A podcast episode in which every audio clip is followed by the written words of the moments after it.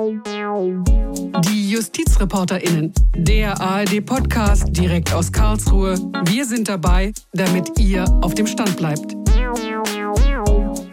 Hallo zusammen, willkommen zu einer neuen Folge der JustizreporterInnen. Schön, dass ihr dabei seid. Ich bin Bernd Wolf und ich will heute mit der Justizreporterin Luisa Klink sprechen. Hallo Luisa. Hallo Bernd. Unser Thema, die Sanktionen gegen Russland, vor allem die gegen die Oligarchen. Fragestellung ist, wie werden Oligarchenvermögen eingefroren, beschlagnahmt? Was ist eigentlich der Unterschied? Gibt es einen rechtlichen Rahmen dafür? Und äh, gleich nachher haben wir dazu noch einen Experten aus der Schnittstelle zwischen Wirtschaft und Finanzen, nämlich einen Anwalt für öffentliches Wirtschaftsrecht. Seit Kriegsbeginn am 24. Februar haben sich die Ereignisse überschlagen. Auf immer brutalere Angriffe von Putins Armee folgten immer schärfere Sanktionen des Westens. Luisa, lass uns das zeitlich erstmal ein bisschen einordnen, denn es gibt ja schon seit viel längerer Zeit, Jahren beschränkende Maßnahmen gegen Russland. Genau, wie du schon sagst, seit dem Kriegsausbruch in der Ukraine ging alles ganz schnell. Ein Sanktionspaket nach dem anderen wurde beschlossen. Man wollte direkt auf den militärischen Angriff von Russland reagieren. Und nachdem die schrecklichen Bilder von Butscha in der Nähe von Kiew an die Öffentlichkeit gelangten, da hat die Europäische Union am 8. April bereits das fünfte Sanktionspaket in Folge beschlossen. Man kann also sagen, je grausamer die Verbrechen in der Ukraine wurden, desto härter wurden auch die Sanktionen. Unter anderem wurde jetzt bei dem aktuellsten Paket auch ein Einlaufverbot in EU-Häfen für Schiffe unter russischer Flagge verhängt. Ausnahmen hiervon gab es nur für Schiffe beispielsweise, die Lebensmittel oder Energie liefern. Es gab aber auch ein Einfuhrverbot für Kohle und sonstige Güter wie beispielsweise Holz, Zement, Meeresfrüchte, darunter auch Kaviar und alkoholische Getränke wie Wodka. Allerdings, wie du schon sagst, verhängt die EU schon seit viel längerer Zeit Sanktionen. Genauer gesagt nämlich seit acht Jahren. Begonnen hat es damals 2014 mit der Annexion der Krim, als das russische Militär wichtige Gebäude auf der südukrainischen Halbinsel besetzt hatte. Stimmt, beispielsweise wurde verboten, Waren, die ihren Ursprung auf der Krim oder in Sevastopol hatten, in die EU einzuführen.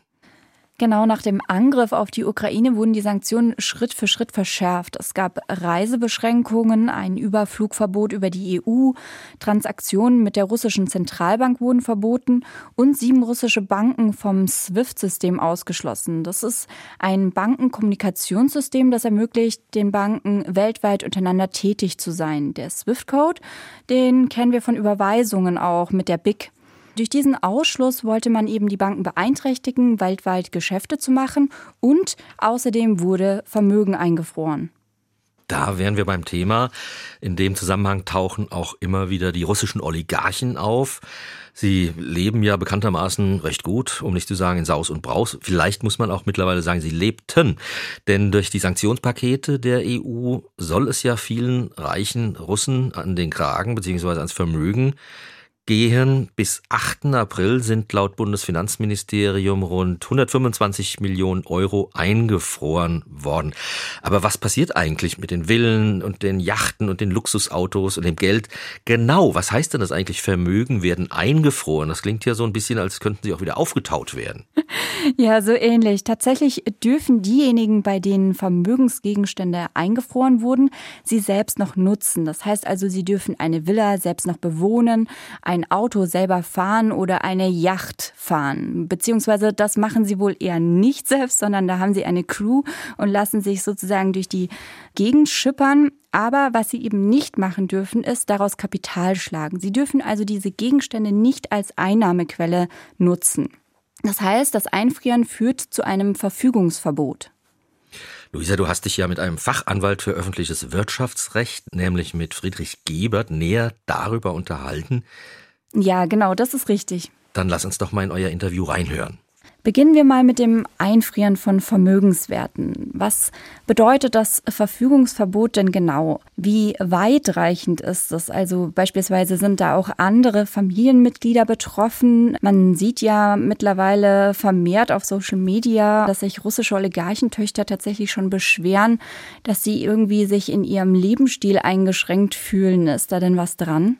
Ähm, das ist eine sehr spannende Frage und ich freue mich sehr, dass wir zu diesen Sanktionen sprechen können. Das angesprochene Verfügungsverbot, das kann man sich wie einen so direkten Befehl aus Brüssel an alle Adressaten vorstellen. Das wird in einer EU-Verordnung erlassen und das gilt dann unmittelbar und direkt quasi für jeden Bürger. Alle müssen sich dran halten.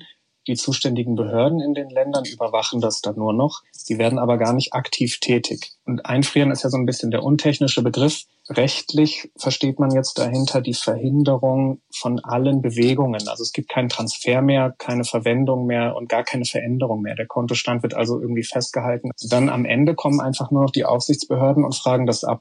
In Deutschland ist das die Bundesbank, die schickt dann einfach eine Mail an alle Finanzinstitute und fragt, welche Konten habt ihr denn gesperrt?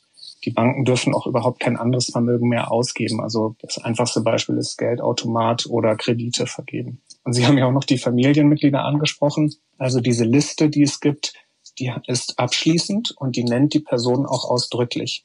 Also Ehegatten sind dann zum Beispiel nicht automatisch erfasst und Kinder auch nicht. Kann man auch sagen, dass es da Unterschiede gibt zwischen Geld und Wertgegenständen? Also bei der Deutschen Bundesbank etwa heißt es, dass das Einfrieren von Geldern ein umfassendes Verfügungsverbot darstellt, also auch die Verwendung verboten ist, nicht nur ein Umschichten, ein Transfer.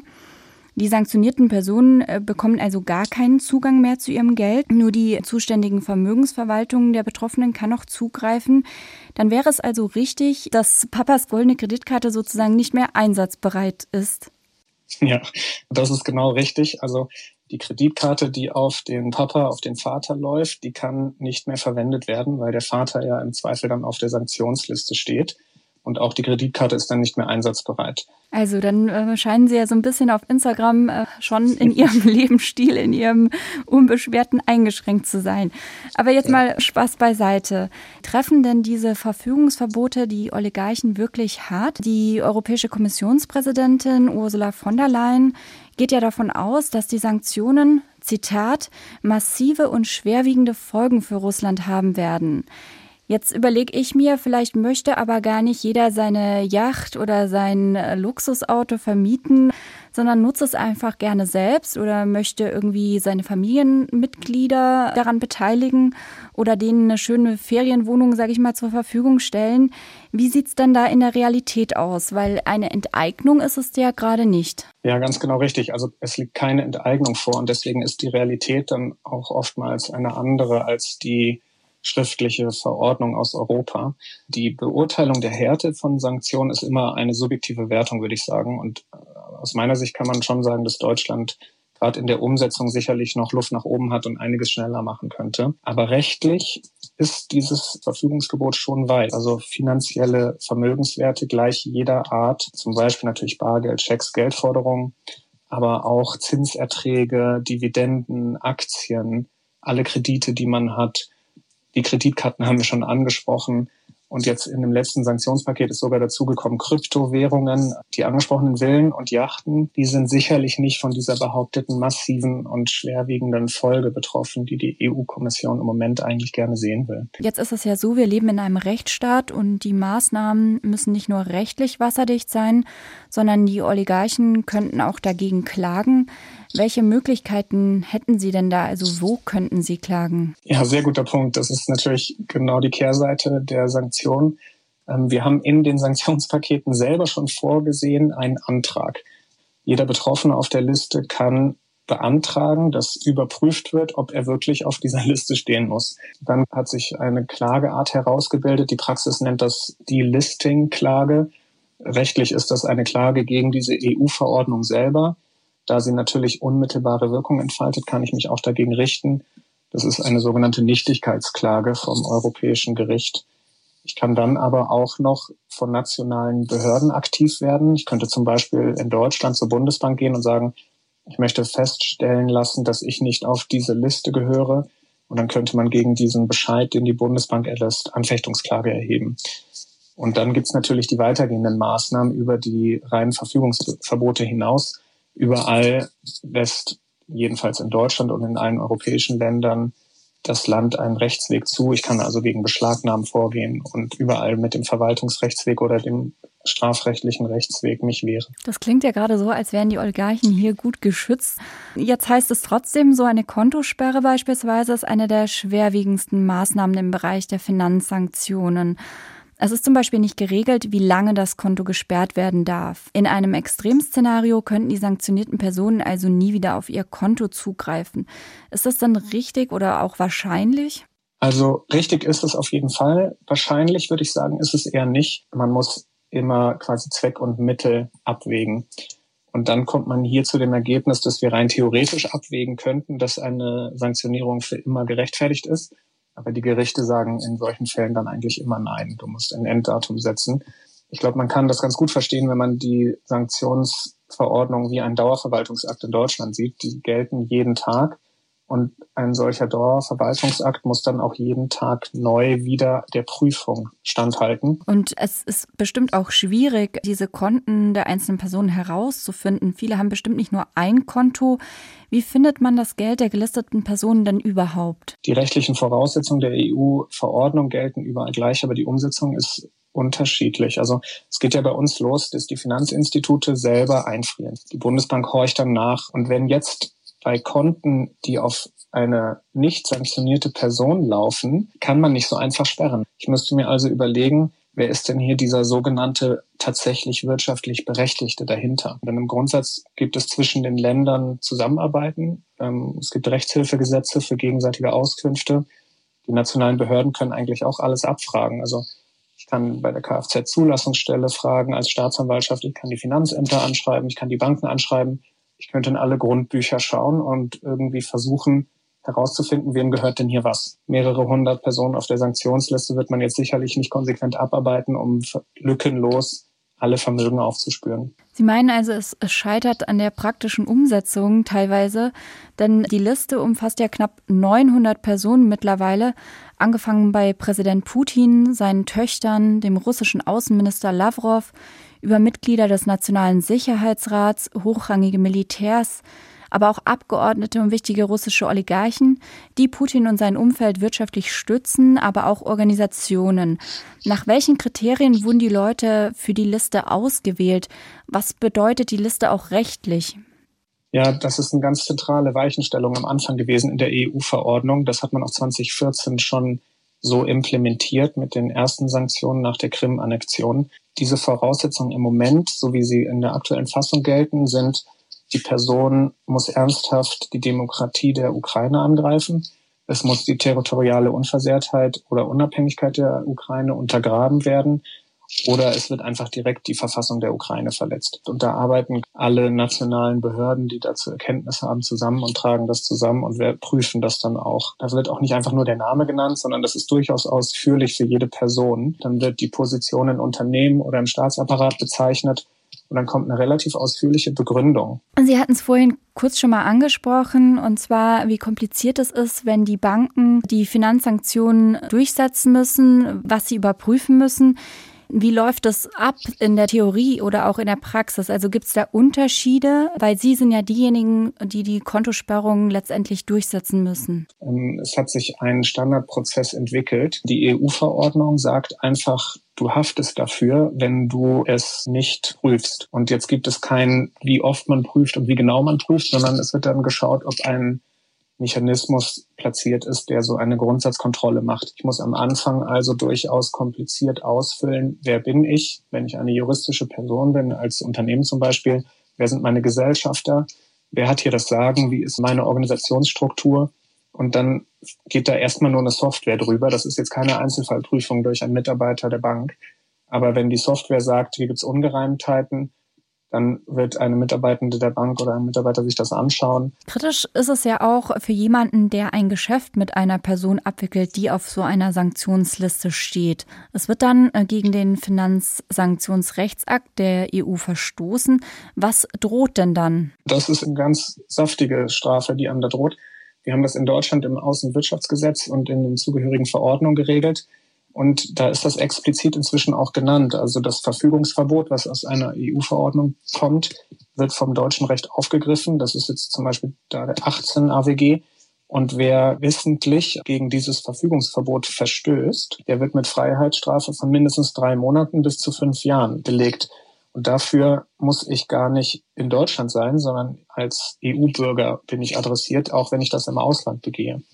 Wenn ich diese Tat fahrlässig begehe, weil es mir durchrutscht, das wäre zum Beispiel, ich habe nicht sauber genug als Bank jetzt geprüft, dann ist das vielleicht fahrlässig passiert und dann gibt es eine Geldstrafe bis zu 500.000 Euro pro Fall. Und ebenso wird bestraft, wenn ich Verträge und Geschäfte, die bereits bestehen, weiter erfülle. Also ich handle dann auch ordnungswidrig, wenn ich mich quasi an meine geltenden Verträge halte, aber weiß, dass ich das eigentlich nicht mehr darf. Man kriegt zum Beispiel im Moment in der Praxis viele Anfragen, ein Unternehmen möchte gerne nach Finnland liefern, weiß aber, dass von dort die nächste Verarbeitungsstufe nach Russland geht. Bin ich jetzt strafbedroht, wenn ich nach Finnland liefere, dann habe ich ja jetzt eigentlich keine Russland-Sanktion. Ist Ihnen denn da auch vielleicht ein konkreter Fall bekannt, wo jemand in letzter Zeit bestraft wurde? Sie haben jetzt schon unterschiedliche Länder gerade angesprochen, wie auch Finnland.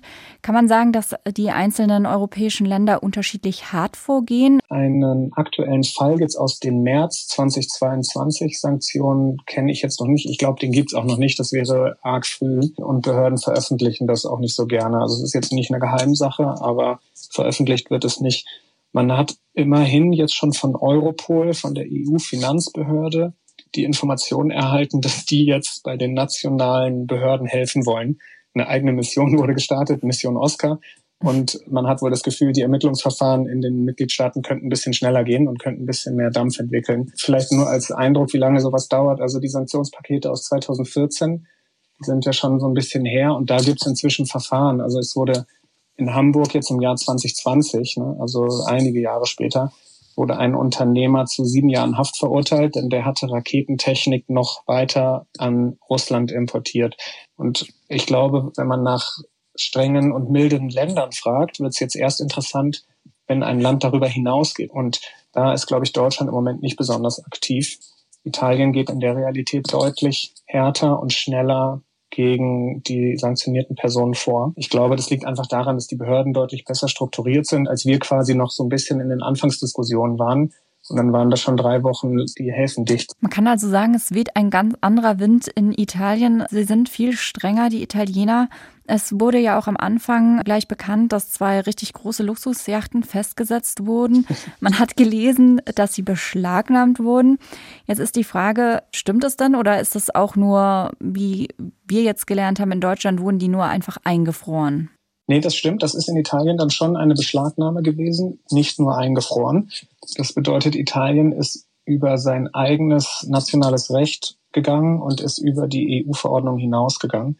Der Begriff Beschlagnahmung Italien ist sehr ähnlich zum deutschen Recht. Also wir können schon sagen, in Italien wurde beschlagnahmt mit dem deutschen Rechtsbegriff. Aber in Italien läuft das anders ab und die Rahmenbedingungen sind wahrscheinlich besser. Also Italien hat im Gegensatz zu Deutschland inzwischen sehr, sehr fortschrittliche Bekämpfung für Geldwäsche und Prüfung von Vermögenswerten. Also als Beispiel, Italien hat eine zentrale Stelle im Finanzministerium, die Wirtschaftssanktionen und Schlagnahmen koordiniert und prüft. Dann hat Italien eine sehr schlagkräftige Bundesfinanzpolizei, da arbeiten 60.000 Leute, die kümmern sich nur um Steuer- und Finanzdelikte und sind quasi den ganzen Tag damit beschäftigt. Wir haben ja sowas nicht. Wir haben keine Bundesfinanzpolizei. Bei uns sind das Kriminalpolizisten der Länder, dann sind es die Steuerfahndungen der Länder, dann gibt's den Zoll und irgendwie sind die Zuständigkeiten so, glaube ich, relativ schwierig im Vergleich. Und was passiert, wenn so eine Yacht beschlagnahmt wurde? Kann sich Italien das Geld irgendwann von so einer Yacht selbst einverleiben oder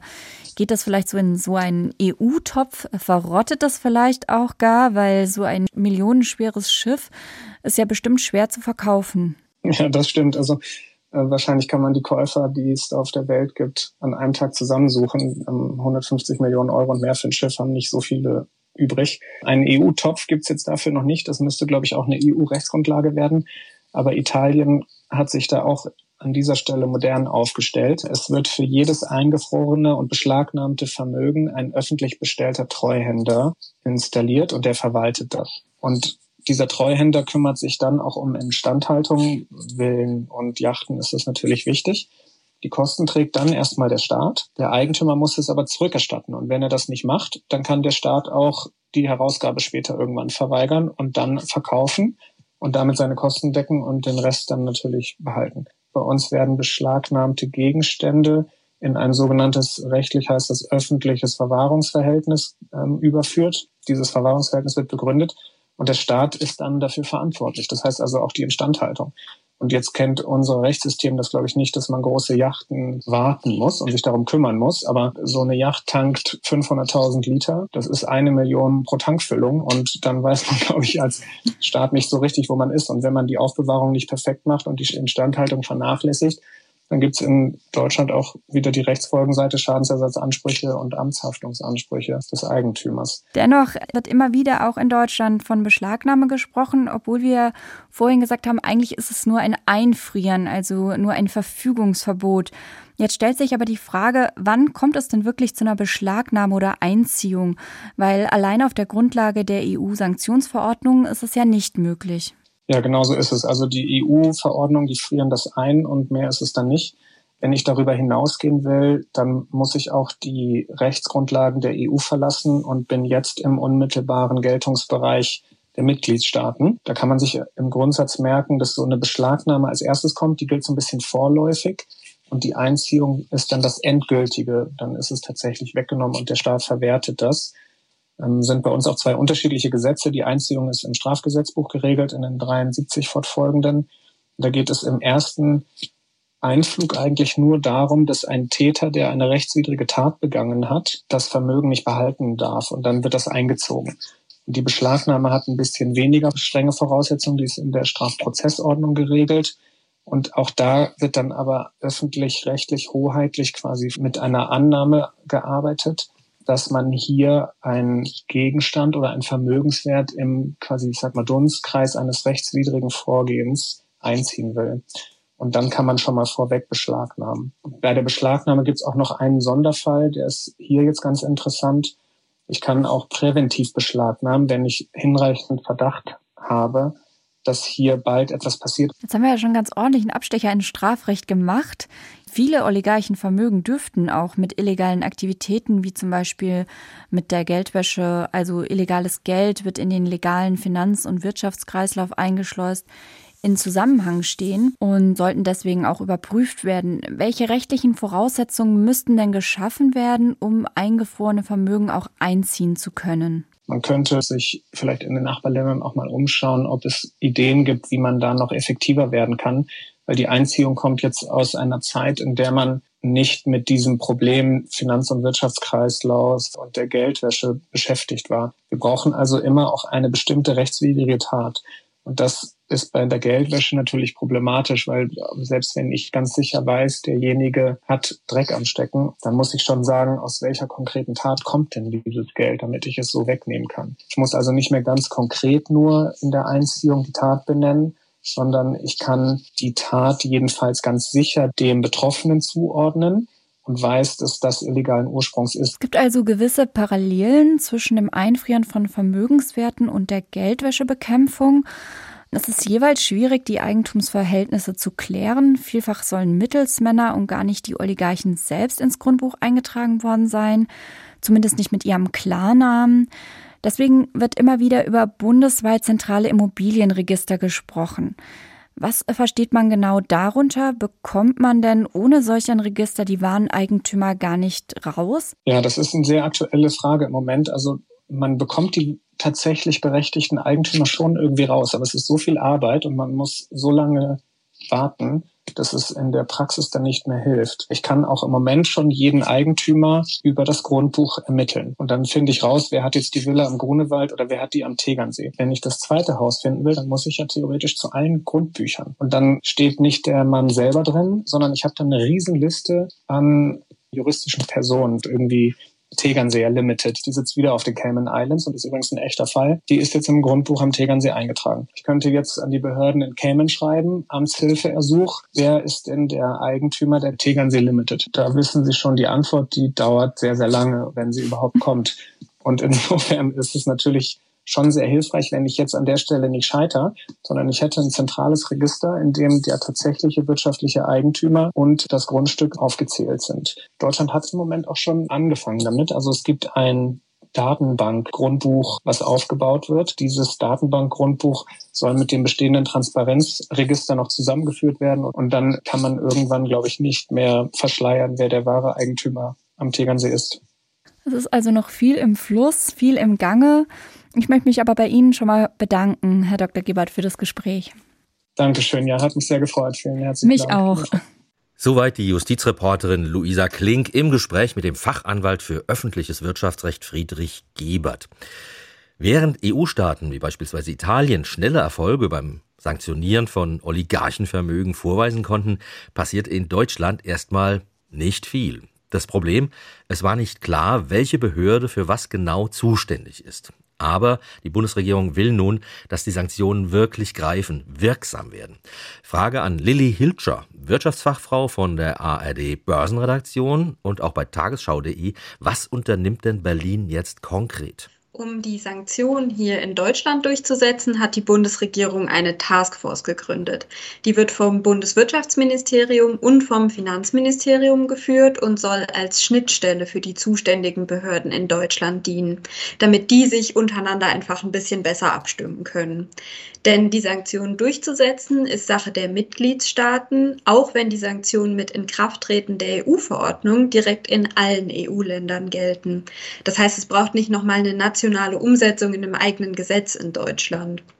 Und so konnten Kreditinstitute hierzulande schon rund 125 Millionen Euro einfrieren. In der gesamten EU waren es bis zum 8. April schon mehr als 30 Milliarden Euro an Vermögenswerten. Das ist ein deutlicher Unterschied. Also in Deutschland 125 Millionen Euro, in der EU fast 30 Milliarden.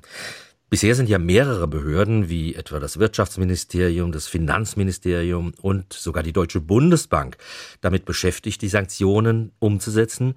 Wäre es da nicht besser, die Aufgabe auf eine einzige Behörde zu fokussieren, weil ansonsten doch viel durcheinander oder verloren geht auch? Naja, damit die Behörden Sanktionen wirksam durchsetzen können, müssen sie erstmal wissen, wem welche Vermögensgegenstände überhaupt gehören. Also gehört das Bankkonto zum Beispiel einem sanktionierten russischen Oligarchen. Dafür gibt es bei den Banken ein Meldesystem, das ist automatisch mit der Bundesbank verknüpft. Geht es jetzt aber um andere Vermögensgegenstände wie Immobilien, Yachten oder teure Autos, die den Oligarchen gehören, dann ist die Bundesbank nicht zuständig. Denn wenn Immobilien verkauft werden, und das ist ja genau das, was durch die Sanktionen verboten ist, dann müssen Rechtsanwälte, Notare oder Immobilienmakler das Ganze an die Behörden melden. Dazu sind sie verpflichtet und diese Meldung geht dann an die Financial Intelligence Unit, die dem Zoll unterstellt dem ist. Dem deutschen Zoll? Genau, dem deutschen Zoll. Das heißt, es sind automatisch ganz viele verschiedene Behörden involviert. Also zum einen die Bundesbank, aber eben auch der Zoll und wenn es um Auslandssanktionen geht, dann nochmal andere Behörden. Diese Taskforce soll dem Bundeskabinett einen Bericht vorgelegt haben und darin äh, schrieb sie äh, wörtlich, es sei ein zentrales Problem, dass es keine eigenständigen Rechtsgrundlagen für die Vermögensermittlung im Bereich der Sanktionen gibt. Und dies führe dazu, dass die Behörden auf allgemeine Rechtsgrundlagen zugreifen müssen, die nicht für den Sanktionsbereich ausgelegt sind. Nun soll es also bald ein Sanktionsdurchsetzungsgesetz extra geben, weil es ansonsten keine eigene Rechtsgrundlage gäbe. Was ist denn da dran? Genau, das ist einfach das grundsätzliche Problem, das Deutschland, aber auch ganz viele andere EU-Staaten haben. Die legen nämlich einfach ihre Gesetze zur Geldwäschebekämpfung als Grundlage dafür, dass sie ihre Sanktionen durchsetzen. Das Ganze lässt sich aber gar nicht eins zu eins übertragen, denn Gelder einfrieren ist was ganz anderes als Vermögen beschlagnahmen, was man bei Geldwäschebekämpfung macht. Und dadurch gibt es eben auch immer wieder Unklarheiten, wer ist eigentlich für was zuständig, wer muss überhaupt Meldungen erstatten an die Behörden. Also zum Beispiel müssen tatsächlich Notare den Verkauf von Häusern melden, wenn sie Oligarchen gehören. Und das soll mit dem neuen Gesetz jetzt ganz klar geregelt werden. Wann genau das aber kommt und wie das konkret aussieht, ist noch unklar. Dazu wollte sich die Bundesregierung bislang nicht äußern. Soweit die Wirtschaftsjournalistin Lili Hilscher von der ARD Börsenredaktion in Frankfurt. Vielen Dank, Lili. Dankeschön. Und das war's für diese Woche mit den JustizreporterInnen, dem Podcast der ARD Rechtsredaktion. Wenn euch diese Folge gefallen hat, empfehlt uns gerne weiter. Teilt die Folge mit euren Leuten und könnt uns auch eine Mail schreiben mit Feedback. Wir freuen uns über Lob sehr, über Kritik auch. Doch, doch, doch. Mailadresse von uns ist justizreporterinnen.swr.de. Wir sagen jetzt Tschüss und danke fürs Zuhören. Wir, das sind Luisa Klink und Bernd Wolf. Ciao, bis nächste Woche.